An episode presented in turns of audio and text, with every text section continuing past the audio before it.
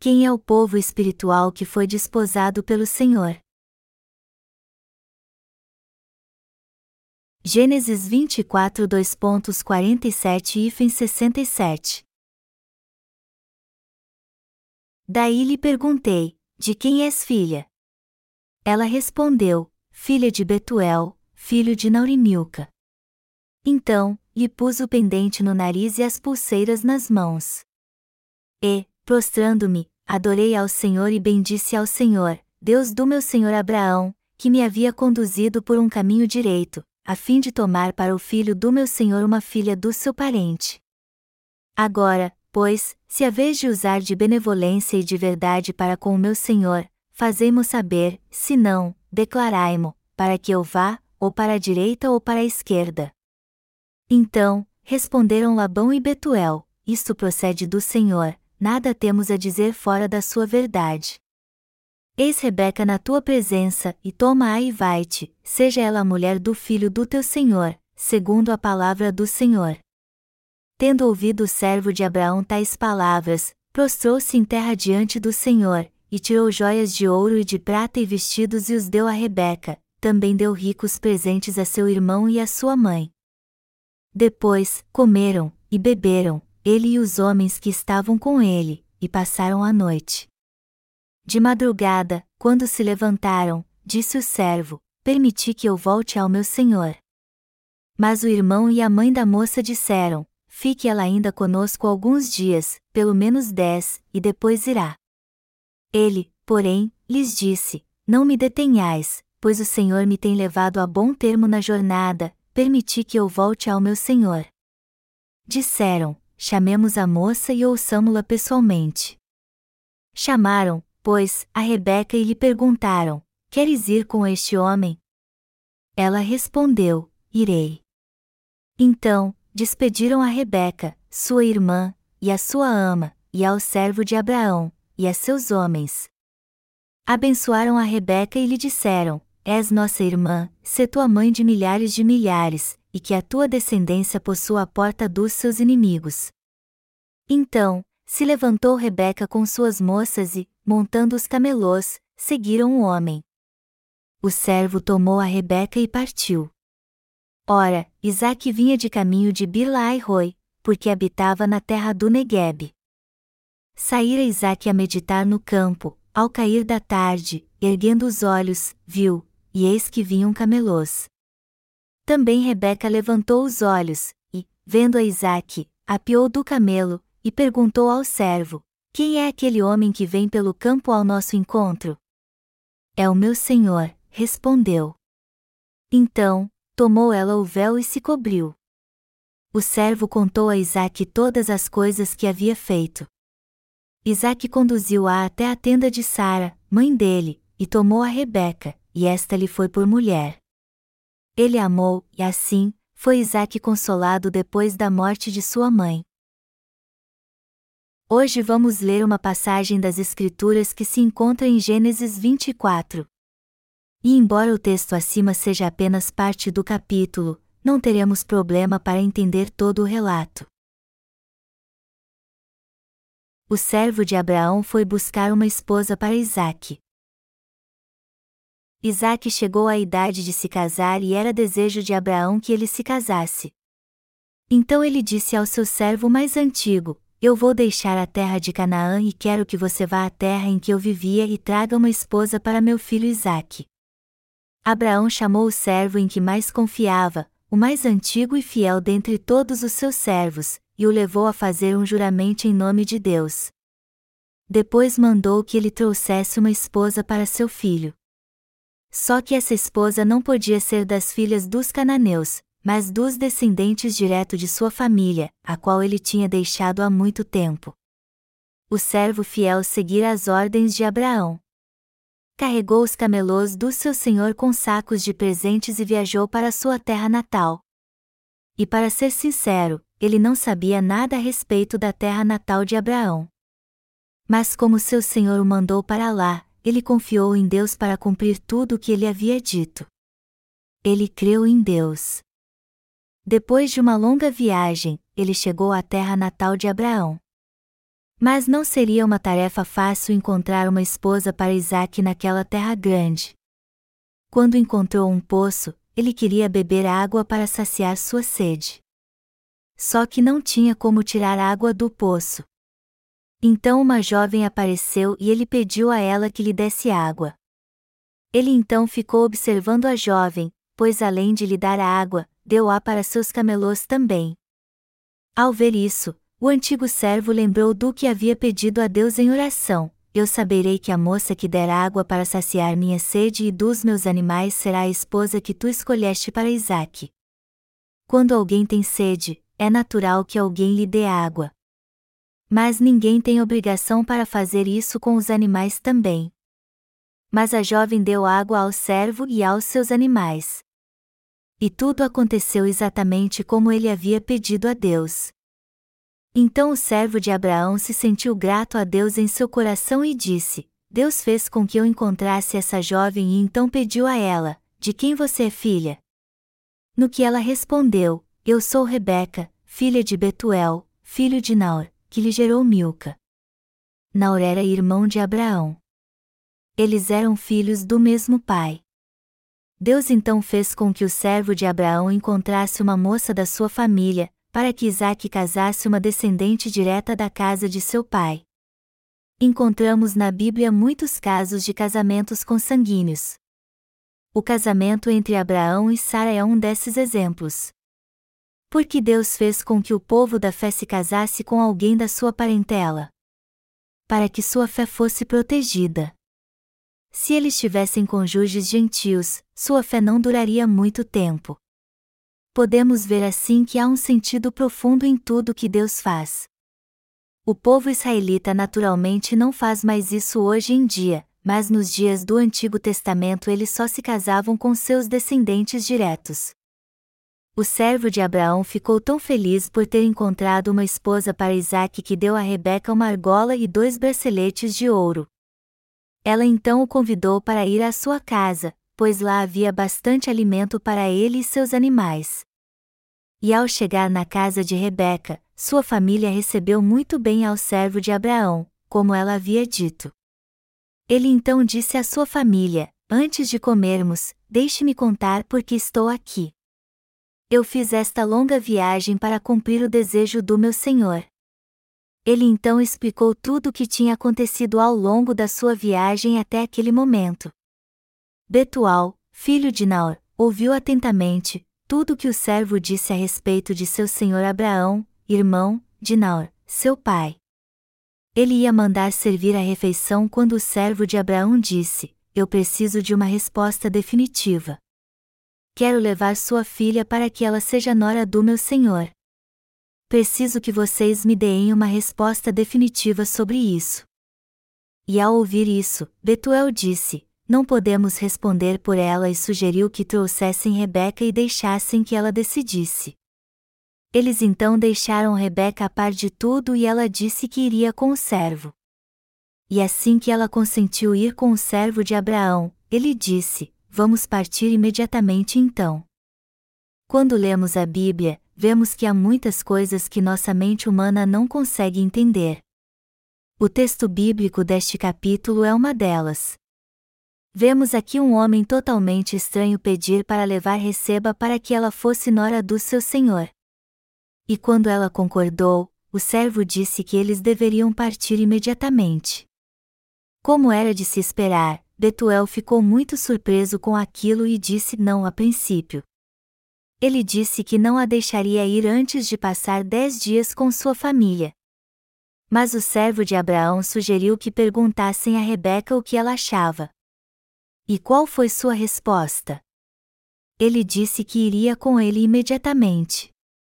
Sua família não pôde fazer mais nada então, deu suas bênçãos a Rebeca e a deixou partir. Foi assim que Isaac, filho de Abraão, encontrou sua esposa, Rebeca. Este é um resumo do texto bíblico deste capítulo. Temos que crer na justiça de Deus e segui-lo. O que aprendemos no texto bíblico deste capítulo? que o fato de Rebeca ter acreditado no estranho e o seguido diz respeito à história da nossa vida espiritual. Mas isso não é apenas uma história, pois nos fala da vida espiritual dos nossos pais na fé e da providência de Deus. Vemos aqui uma moca chamada Rebeca dizendo que iria com o servo de Abraão. Mas como ela pôde fazer isso? É claro que, humanamente falando, não é fácil entender, mas vemos ao longo do relato que se trata de como devemos crer no Senhor se segui-lo. Porque a jovem Rebeca foi embora com um homem que ela não conhecia. O servo de Abraão deu a ela uma argola e um par de braceletes de ouro depois que ela lhe deu água e aos seus camelôs. Depois ele foi até sua casa e sua família aceitou que ela se casasse com Isaque. Ele então abriu seu tesouro e lhe deu joias de ouro, de prata e vestes finas e também deu coisas preciosas ao seu irmão e à sua mãe. Rebeca deve ter pensado: um homem rico assim, e isso é muito bom.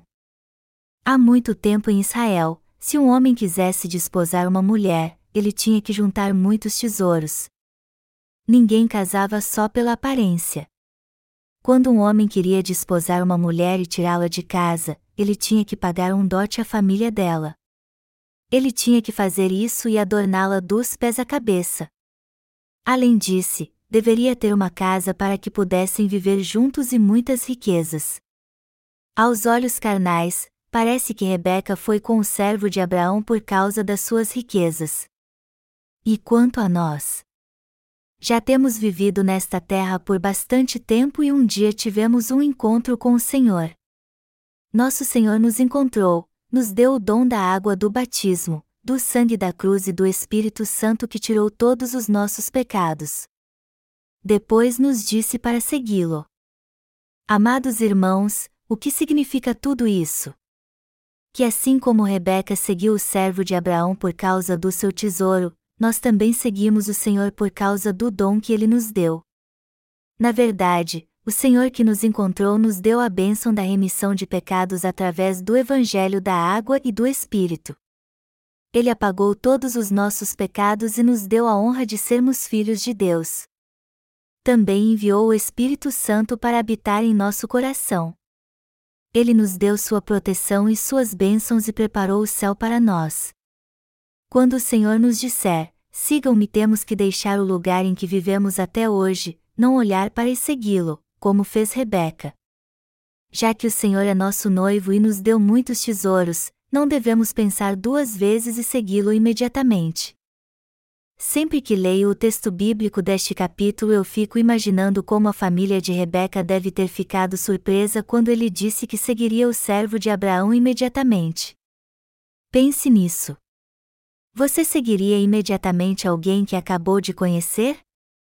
O servo de Abraão passou apenas uma noite na casa de Rebeca e na manhã seguinte partiu com ela. Enfim, Receba seguiu com o servo para se casar com um homem que nunca tinha visto.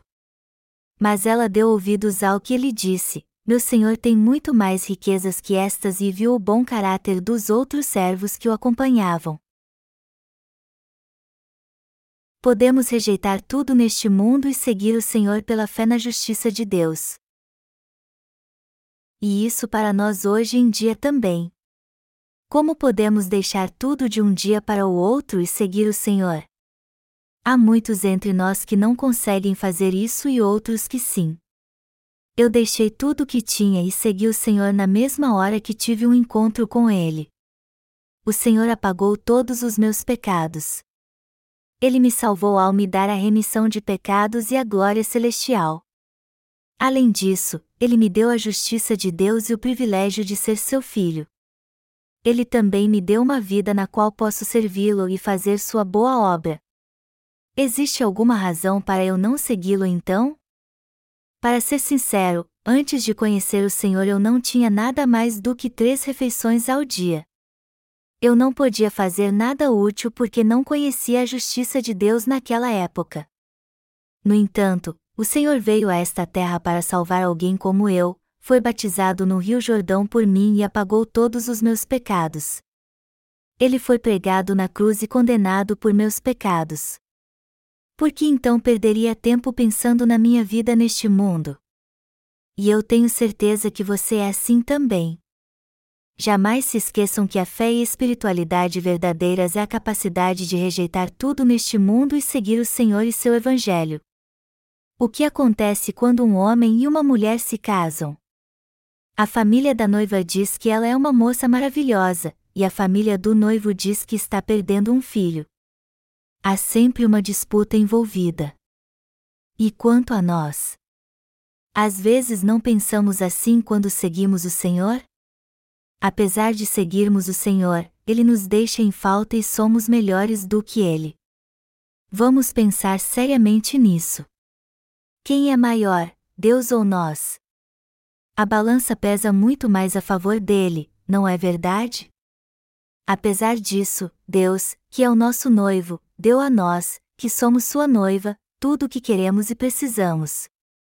Ele nos deu ouro, prata, muitos presentes de casamento e nos adornou com todo tipo de coisas preciosas.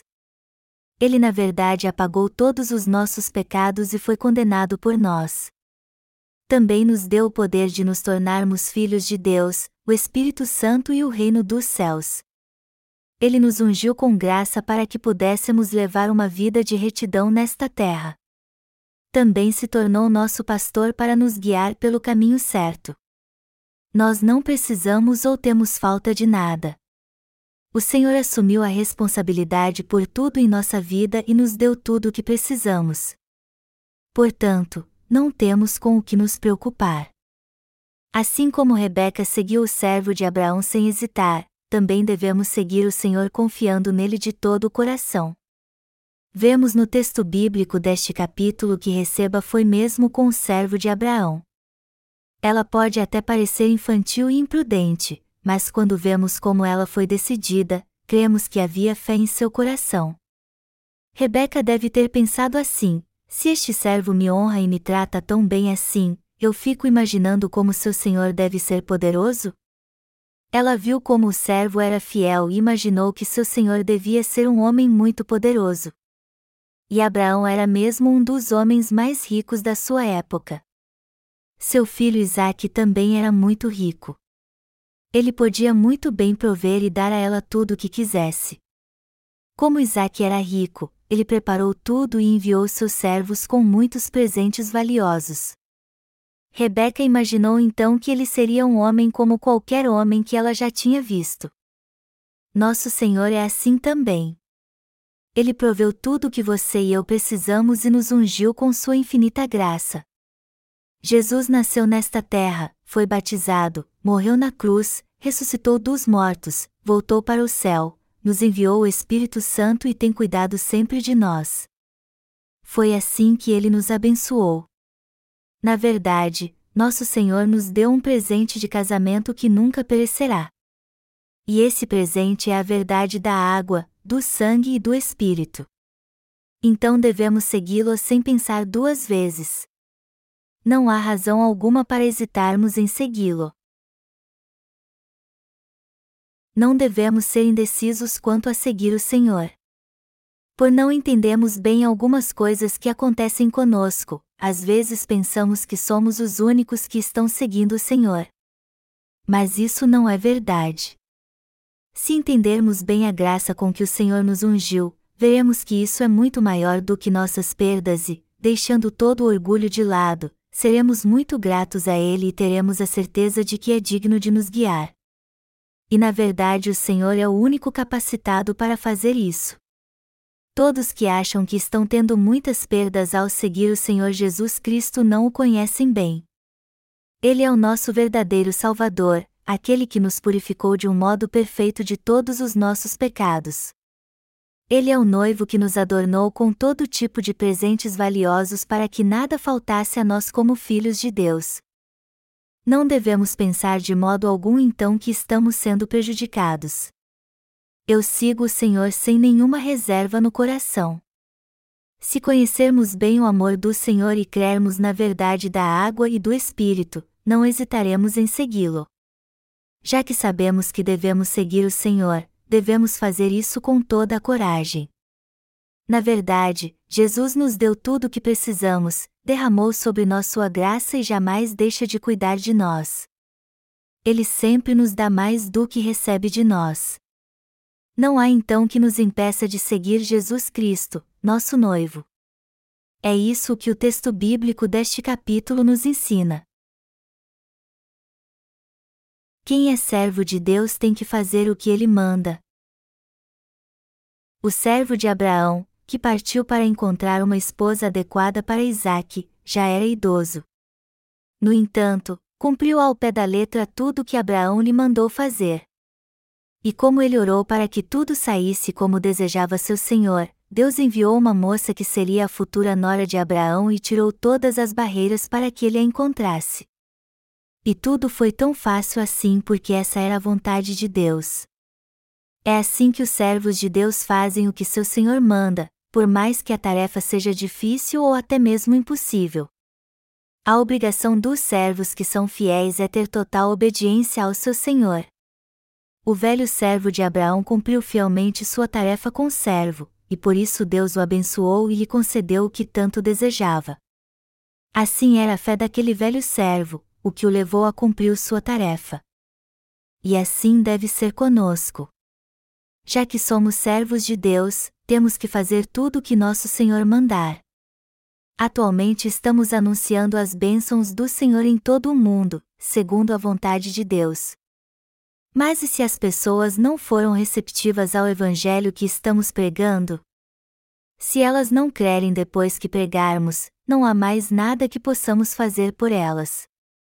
Mas só porque elas não aceitaram temos que distorcer o evangelho do Senhor e usar meios humanos para pregá-lo? Não podemos fazer isso. De modo algum podemos distorcer o evangelho ou fazer algo que o Senhor não nos mandou. O verdadeiro servo é aquele que só faz aquilo que seu senhor mandou. Ele faz exatamente o que seu senhor mandou. Há muito tempo atrás, os servos fiéis de alguém da nobreza até colocam sua vida em risco para cumprir sua tarefa. Isso quer dizer que eles faziam tudo o que fossem mandados. Você e eu somos filhos de Deus e seus servos. Portanto, temos que fazer o que o Senhor mandar e jamais mudar alguma parte do Evangelho só porque as pessoas do mundo não querem aceitar o Evangelho da água e do Espírito que estamos pregando. Em quem elas creram se pregarmos um Evangelho distorcido? Elas podem até crer nesse falso Evangelho por algum tempo, mas depois acabarão se desviando. Mas como estamos pregando o verdadeiro Evangelho do Senhor exatamente como ele é, muitos estão ouvindo e crendo nele. Embora nossos olhos não vejam muitas pessoas crendo nesse verdadeiro Evangelho, do ponto de vista espiritual muitos estão crendo nele. De fato, há muitas pessoas recebendo nossos livros missionários. E elas estão crendo no Evangelho da água e do Espírito. Deus disse a Abraão, nosso pai na fé, que faria com que seus descendentes fossem tão numerosos como as estrelas do céu, e eu creio que ele faria exatamente isso.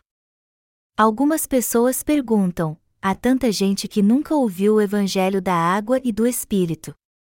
Se esse Evangelho é verdadeiro, então, o que vai acontecer com aqueles que jamais o ouviram? Isso é entre eles e Deus, pois cada um dará conta de si mesmo. Nosso coração está em paz. Quem quiser nos deixar irá embora, e quem quiser se unir a nós trabalhará conosco para sempre. O que eu quero dizer é que não adianta querer segurar dissuadir os que querem nos deixar, dizendo: não vá. Por favor, não vá. Quem quer nos deixar simplesmente pode ir. Quem não crê no Evangelho da Justiça de Deus pode voltar para o mundo. Amados irmãos, vamos dizer que há entre os irmãos que fazem a obra conosco alguém que não crê no Evangelho da Justiça e decide seguir seu caminho e expor nossas falhas, Judas Iscariotes agiu assim. Ele seguiu Jesus, mas quis expor suas falhas. Pense bem e veja quem são aqueles dentre seus amigos e familiares que adoram pegar um erro seu. Mas não seria melhor se essas pessoas se afastassem ao invés de estar com você? Eu fico enojado só de pensar nisso. Não precisamos conviver com esse tipo de gente. O único desejo de Deus é que o Evangelho da água e do Espírito seja pregado. Eu sou um servo de Deus e não há mais nada que queira fazer. Eu só quero pregar o Evangelho da água e do Espírito no mundo inteiro. Nós estamos pregando o Evangelho do Senhor pela internet e através do nosso Ministério de Literatura, ou seja, através de livros impressos e e-books. Mais de 15 mil pessoas por dia estão tendo contato com o verdadeiro Evangelho. Isso é incrível. Mas eu quero que o número de acessos ao nosso website aumente um pouco mais, embora o atual já seja tremendo.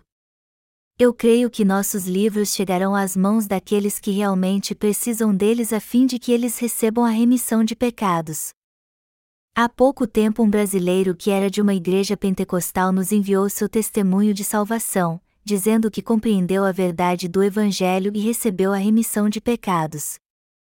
O pastor da sua antiga igreja só considerava batizado com o Espírito Santo quem falava em línguas, mas para ele aquilo parecia um lugar cheio de feiticeiros possuídos por espíritos malignos. Ele encontrou em nossos livros algo muito diferente do que cria antes. Ele então os leu duas vezes e recebeu a remissão de pecados crendo na única verdade. Aleluia! Nossa existência de modo algum é algo pífio onde nossa alma um dia fica doente e morremos. Ao contrário, nossa vida é importante, valiosa e abençoada porque nela recebemos a eterna glória do nosso Senhor. Você e eu podemos confiar em Deus.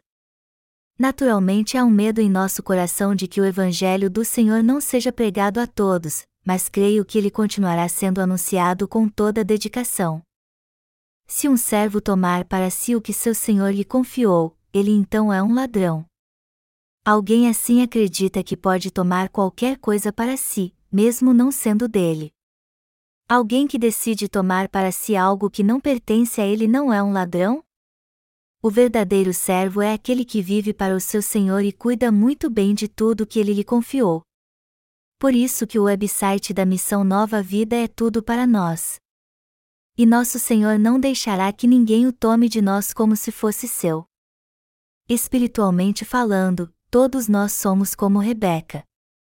Deus enviou Jesus Cristo a esta terra e nos adornou com o Evangelho da água e do Espírito. Também nos glorificou e nos mandou segui-lo. E em resposta à voz do Senhor, temos que dizer agora: Eu o seguirei. Rebeca deixou sua família que tanto amava e foi ao encontro do seu noivo Isaque. Ela foi ao encontro do seu futuro marido, gerou seus filhos, serviu a ele e também agiu como a senhora dos seus servos. Será que ela quis voltar para a casa de seus pais? Não. Se vivermos pela fé como Rebeca, nunca mais vamos querer voltar para a vida que tínhamos antes.